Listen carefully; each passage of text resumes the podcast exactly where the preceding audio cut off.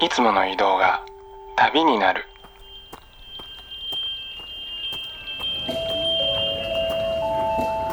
音で巡る30分間の小旅行へご案内します。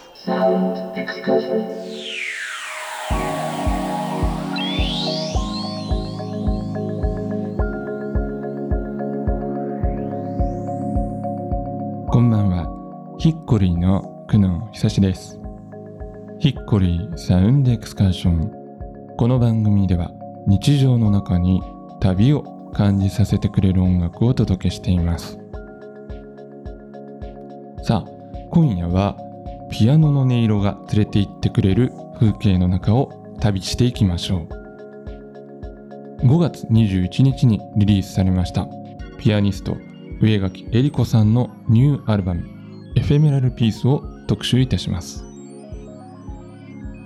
上垣さんご本人と回線をつなぎまして今回のアルバムについて。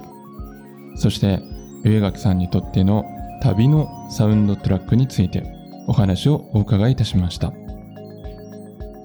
さらに番組の途中ではこのアルバムのデザインを手掛けられましたデザイナーの荒沢文香さんからのコメントもご紹介いたします、えー、まあ今回のこの上垣さんのアルバムはですね作品そのものの並びももパッケージデザインも、まあ、合集のような佇まいがあるんですけれども、まあ、今夜のイメージといたしましてはですねそうですねギャラリーで在廊している画家さんと軽くおしゃべりをしながら一点ずつ絵を鑑賞していくという雰囲気にね近いのではないのかなと思います。上垣恵里子さんのニューアルバムエフェメラルピースをめぐる旅。最後までごゆっくりとお楽しみください。ヒッコリーサウンドエクスカーション。それでは今夜も音の小旅行に出発です。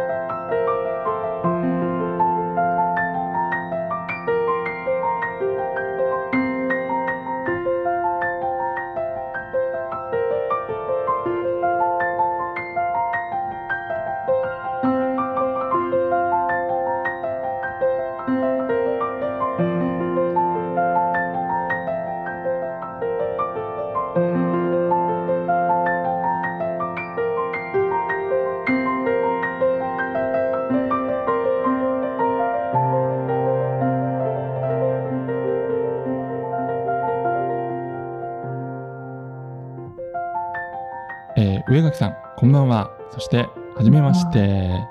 じめまして。今夜はよろしくお願いいたします。お願いします、えー、まずはこのアルバムなんですけれども、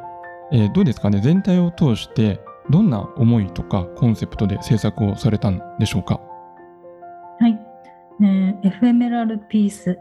えー、儚いかけらという意味なのですが、はい、普段生活している中で一瞬の尊い場面を音にしてまとめたものになります。うんうん、はい、ソロ活動を始めた2017年から、え美しく儚い一瞬を奏でるという思いで表現してきて、そこはあの欠かせないものなのですが、はい。えー、今回のアルバムを制作するにあたって、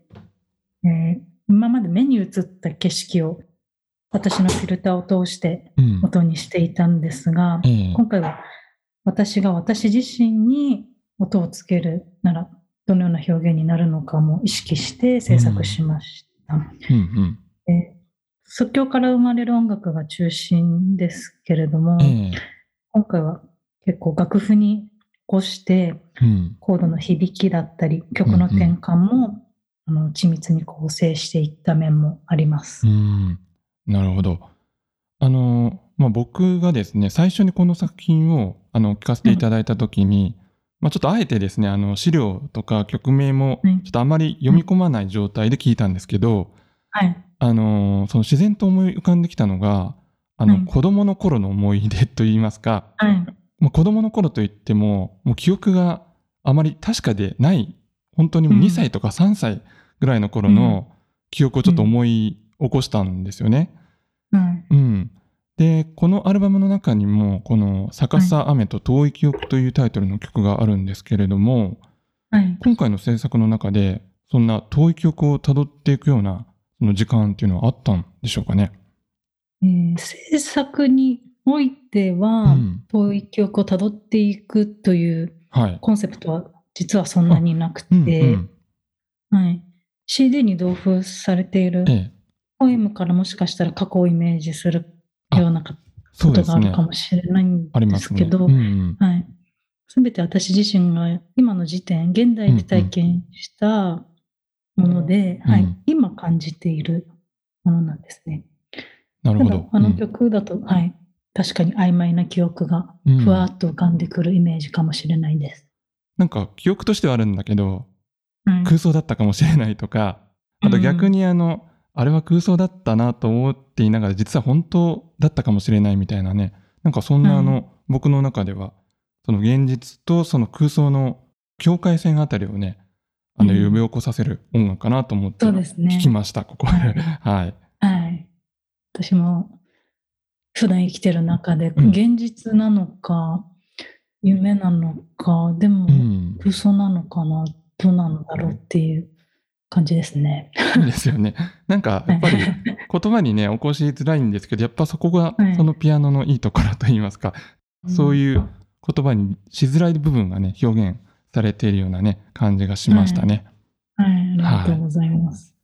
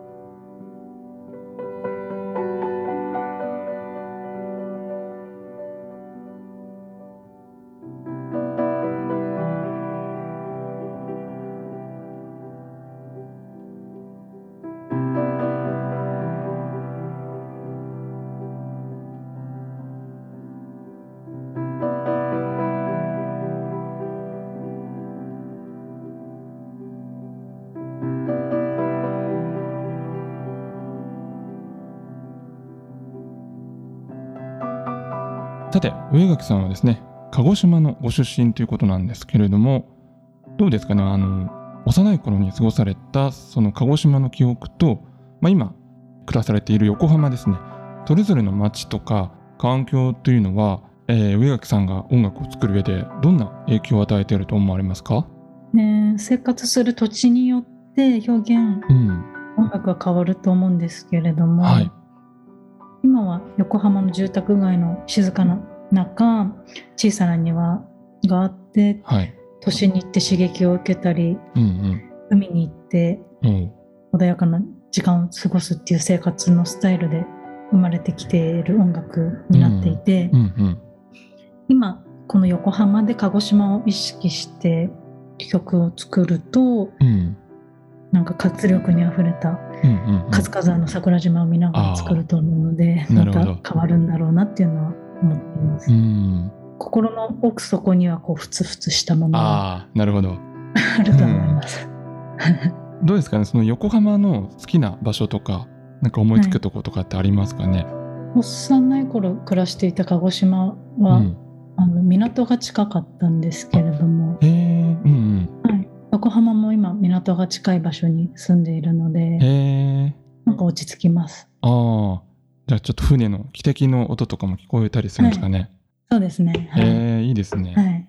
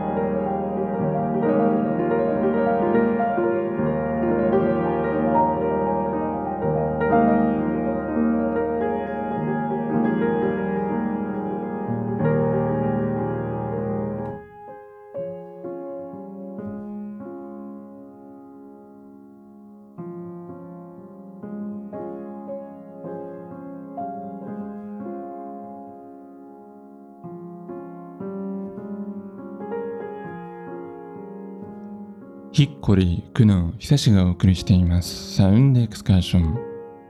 今夜はピアニスト上垣恵里子さんのニューアルバムエフェメラルピースを特集してお届けしています。さて、このアルバムは音楽そのものの魅力はもちろんですけれども、その世界観を視覚化させたような一連のアートワークも非常に魅力的な作品となっています。そんなアートワークとデザインについて。デザインを担当されました。荒沢文香さんからコメントが届いていますので聞いてみましょう。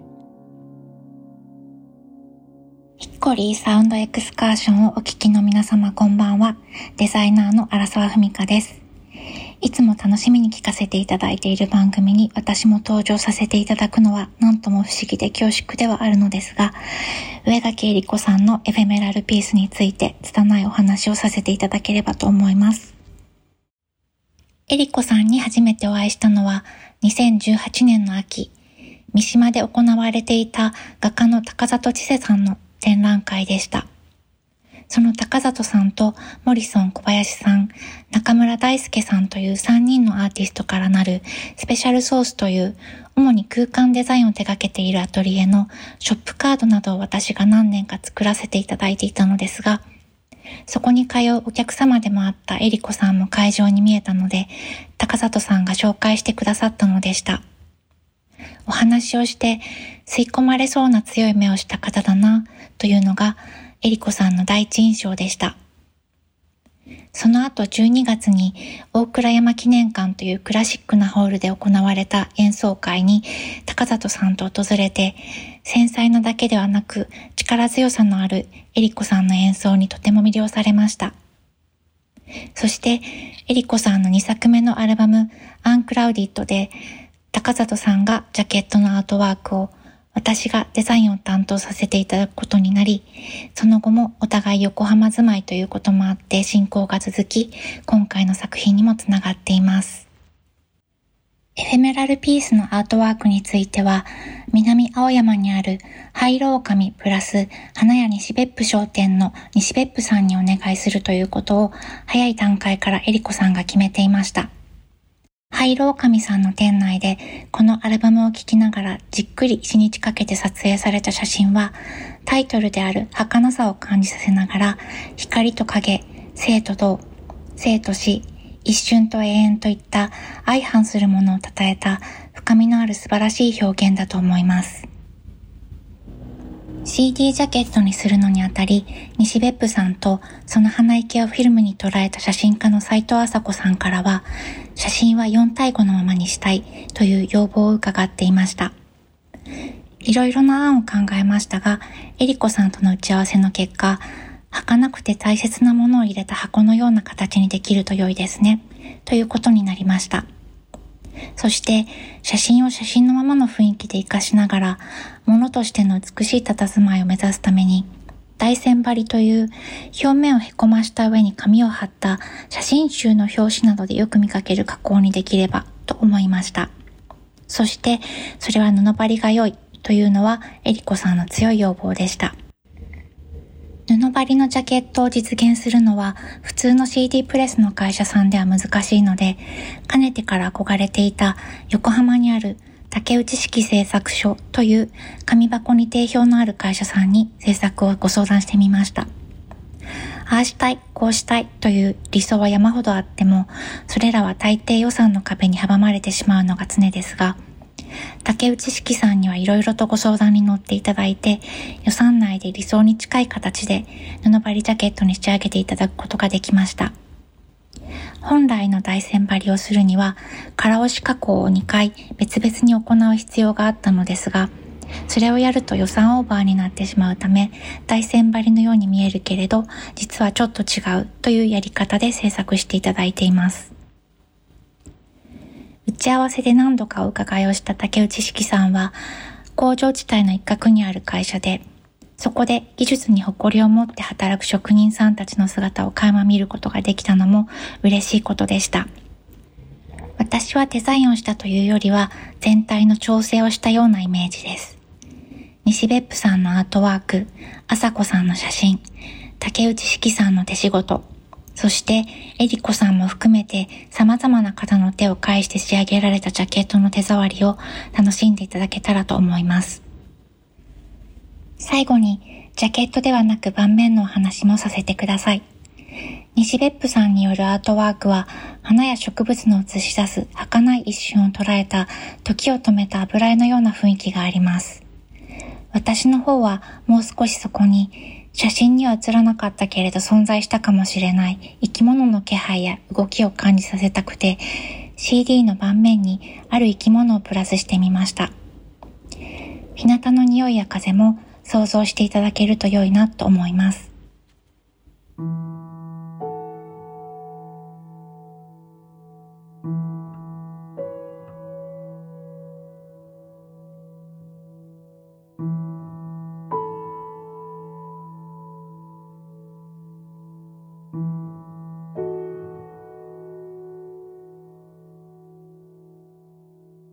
今回のアルバムもまた大好きな曲がたくさんあるので、1番を選ぶのはとても難しいのですが、旅を感じさせるという視点で選ぶと2曲目のガーデンになるでしょうか。アルバムの中でも一番ドラマティックな展開のある曲だと思います。これは私の妄想ですが、例えば自分が小さな小さな水滴として朝露に生まれたとします。しばらく花や葉っぱの上を滑って遊んだ後、ふと吹いてきた風で水たまりにジャンプするのかもしれません。水たまりは急に吹いてきた強い風に煽られて少しこぼれると大きな池に流れ落ちるのかもしれません。もしも小さな水の粒だったなら庭という小さなスペースでも驚くほど豊かな旅をすると思うのです。それでは上垣恵里子さんのアルバムエフェメラルピースからガーデンをお聴きください。デザイナーの荒沢文香でした。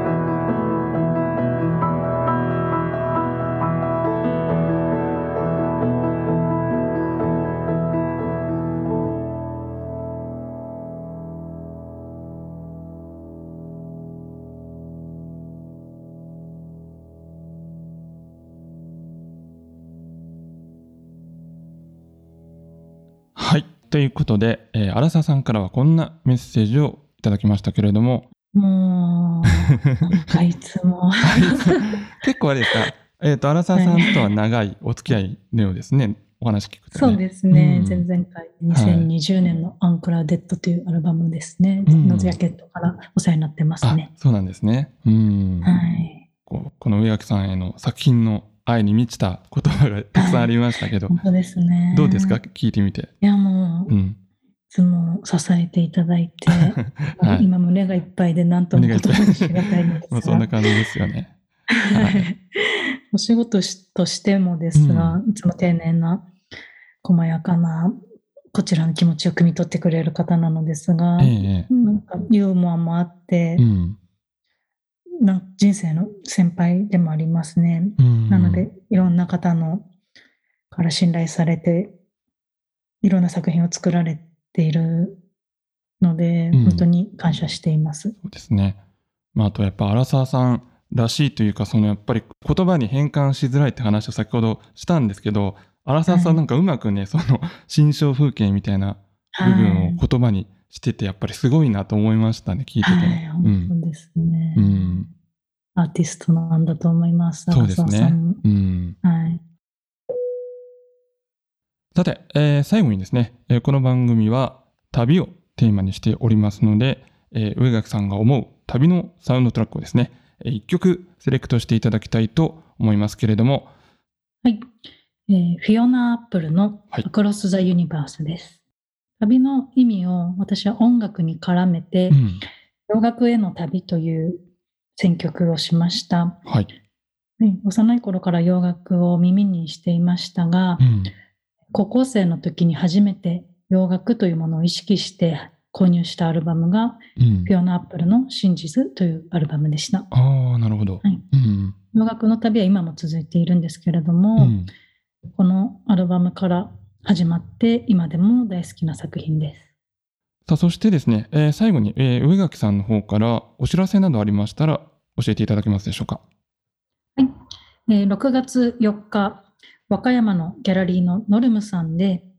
えー、開催される水谷智美さんの個展で、はい、オープニングで演奏させていただきます。はい、その後、7月17日に、うん、東京西荻窪にある、はい、はずきホールハウスで、えー、ソロピアノの演奏会が予定されております。はい。じゃあまたあれですね、詳しい情報は上垣さんの SNS とかホームページの方をね、はい、チェックしていただければということでね。はい。はい、皆さんよろしくお願いいたします。はい、お待ちしてます。はい。えー、今夜のトラベラーは、ピアニストの上垣恵里子さんでした。ありがとうございました。ありがとうございました。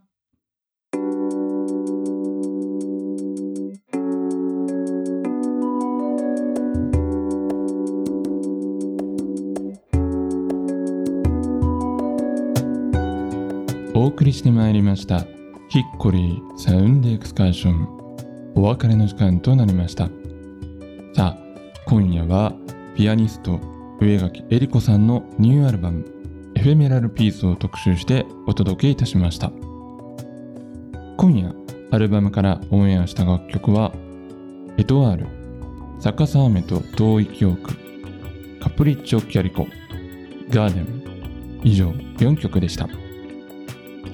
またアルバムの詳細やライブなどの予定につきましては番組のブログからもリンクを貼っています。上垣さんのウェブサイトや SNS をぜひチェックしてみてください、えー、ちなみにですねこのエフェメラルピースというアルバムはですね、まあ、僕も個人的に購入させていただいたんですけれどもこのパッケージの中には小さな刺繍も添えられているんですよね。でそこに綴られた上垣さんによる言葉というのは、まあ、ある意味ですね作品のガイドブックであり宝のありかを記した秘密の暗号でもあるわけなんですけれども、まあ、そんな刺繍を読んだり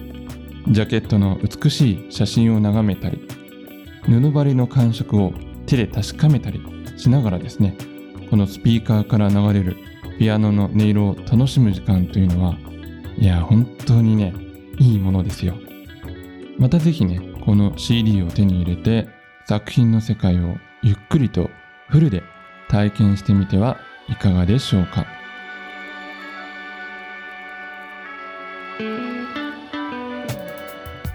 それでは来週も同じ時間に旅をしましょう。え来週は6月9日の放送、ロックの日です。ヒッコリーサウンドエクスカーションナビゲーターは久野久志でした。バイバイ。